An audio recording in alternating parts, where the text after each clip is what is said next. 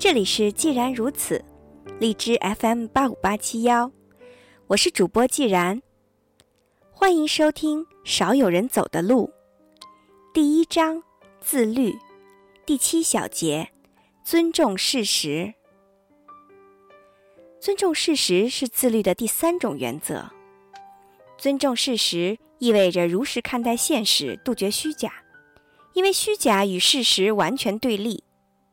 我们越是了解事实，处理问题的时候就越是得心应手；而相反，对现实了解的越少，思维就越混乱。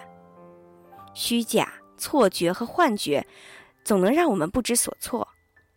我们对现实的观念就像是一张地图，凭借着这张地图，我们同人生的地形和地貌不断的协商和谈判。地图准确无误，我们就能准确地判断自己的位置，知道要到什么地方去，怎么样去到那里。如果地图漏洞百出，我们就会迷失方向。其实道理很简单，但大多数人仍是漠视事实。通向事实的道路并不平坦。我们出生的时候并不是带着地图来到这个世界的。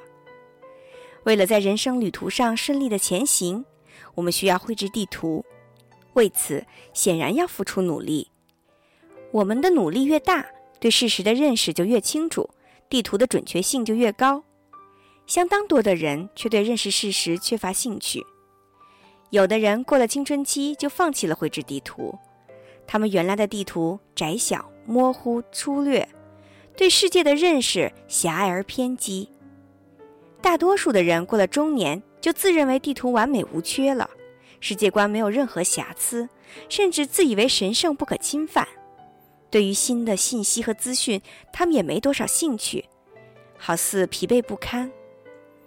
只有极少数的幸运者能继续努力，他们不停地探索、扩大和更新自己对世界的认识，直到生命的终结。绘制人生地图的艰难，不在于我们需要从头开始。而唯有不断修订，才能使地图的内容详实而准确。世界在不断的变化，冰山来了，继而消退；文明出现了，继而消失。技术是有限的，又似乎是无限的。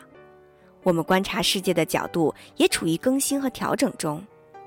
我们从弱小的、依赖性很强的孩子，一点一点成长为强有力的、被他人依赖的成年人。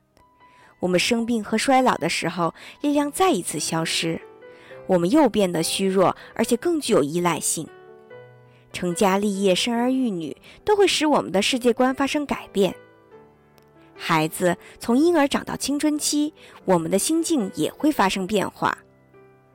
我们贫穷时，世界是一种样子；我们富有了，世界是另外的一种样子。身边每天都有新的资讯，要吸收它们。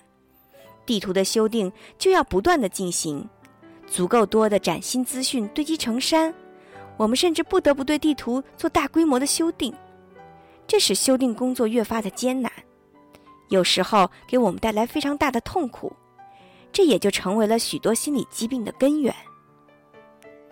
人生苦短，我们只想一帆风顺，我们由儿童成长为青年人、中年人乃至老年人。付出了不懈的努力，才成就了人生观、世界观的地图，似乎各个方面都完美无缺。一旦新的资讯和过去的观念发生了冲突，就需要对地图大幅度的修正，我们就会感到恐惧，宁可对新的资讯视而不见。我们的态度也会变得相当奇特，不只是被动抗拒新的资讯，甚至指责新的资讯混淆是非，说他们是异端邪说。来自邪恶势力。我们想控制周围的一切，使之完全符合我们的地图。我们花费比修订地图本身多得多的时间和精力，去捍卫过时和陈腐的观念，却不去考虑如何更新旧的地图。这是多么可悲的事情啊！抱残守缺与现实脱节，这是不少人的通病。坚守过时的观念，对现实漠然置之。是构成诸多心理疾病的根源。这种情形，心理学家称之为移情。不夸张地说，有多少心理学家，就有多少关于移情的定义。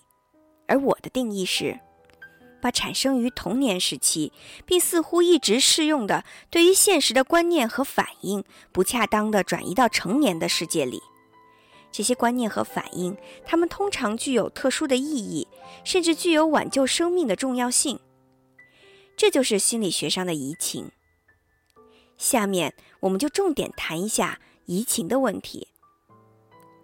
移情是心理治疗的常见症状，移情过程可能很微妙，也极具普遍性和破坏性。我曾接待过一位三十多岁的病人。对他的心理治疗因其移情程度过重而宣告无效。他是一个电脑技术员，因为妻子带着两个孩子离去，不得不向我求助。失去妻子并未让他痛苦，失去孩子却让他无法接受。孩子对于他的意义大于妻子。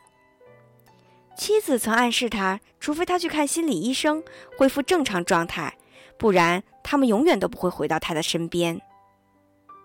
为了得到孩子，他只好接受心理治疗。我了解到妻子对他的不满只有一个：他的心胸狭窄，经常无故产生嫉妒心理。与此同时，他却疏远妻子，对他缺乏关心和体贴。他频繁的更换工作，也令妻子难以忍受。早在青春期时，他的生活就混乱不堪。经常与警察冲突，曾经因酗酒、斗殴、游荡、妨碍公务等罪名三度入狱。他的大学专业是电子工程，然后他被校方开除了。他似乎并不在意，就像他说的：“我的那些老师都是伪君子，和警察没什么区别。”他头脑灵活，在电脑界找到工作原本不在话下。奇怪的是，不管做什么工作，都没办法坚持下来。顶多不会超过一年半，获得升职就更加困难了。他有时是被单位解雇的，更多的原因则是经常同上司争吵，因而被迫辞职。他这样描述他的上司：“他们都是骗子、谎言家，他们只想保护好他们的臭屁股。”他总是说：“你不能相信任何人。”他声称童年生活正常。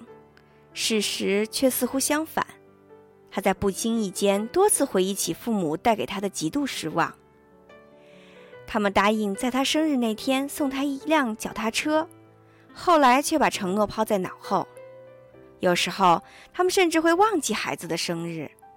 他本人很伤心，却不认为情形有多么严重。他只是想到，他们可能太忙了，所以才顾不上他。他们答应和他共度周末，最后不了了之，理由还是工作太忙。还有好几次，他们说好了到约定地点去接他，最后却忘得一干二净。而原因依旧是他们的脑子被太多的事情占满了。父母的漠不关心，让病人的童年充满了阴影。他被悲伤和失望的感觉所缠绕，逐渐的或者突然间。做出了结论：他的父母是不可以信任的人。有了这样的看法，他的心境逐渐有了转变。他似乎感觉舒服多了。他不再对父母抱有太多的期待，也不把他们的承诺当回事儿了。他对父母失去了信任，感觉失望的次数大大减少，痛苦的程度也减低了。这个病人的移情得不偿失。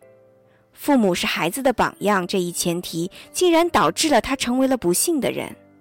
他没有机会拥有更称职的父母，他以为他的父母对待他的方式是所有父母对待子女的唯一方法。他对现实的看法也发生了改变。他最初的结论是：我不能相信父母，他们是不值得信任的。后来进一步的认识了事实：我不能相信任何人，没有谁是靠得住的。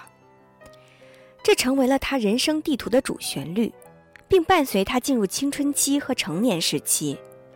他一再同权威人士发生冲突，警察、教师、上司，这些冲突越发使他感觉到，凡是具有某种权威、能够给予他什么东西的人，都是不可信任的。他固然有重新修订地图的机会，但所有的机会都错过了。首先，他很难去接受一个事实：在这个世界上，有些人是值得信任的。他认为，如果冒险去信任他们，无疑是偏离了固有的地图。其次，要想修订地图，就必须重新评价他的父母。他必须承认，父母其实不爱他，他们的冷漠根本就是不正常的，他的童年也是不正常的。承认这些，无疑会给他带来剧烈的痛苦。第三。任何人都不值得信任。这一结论是他根据自身体验做出的某种调整，这曾使他的痛苦感受大大降低。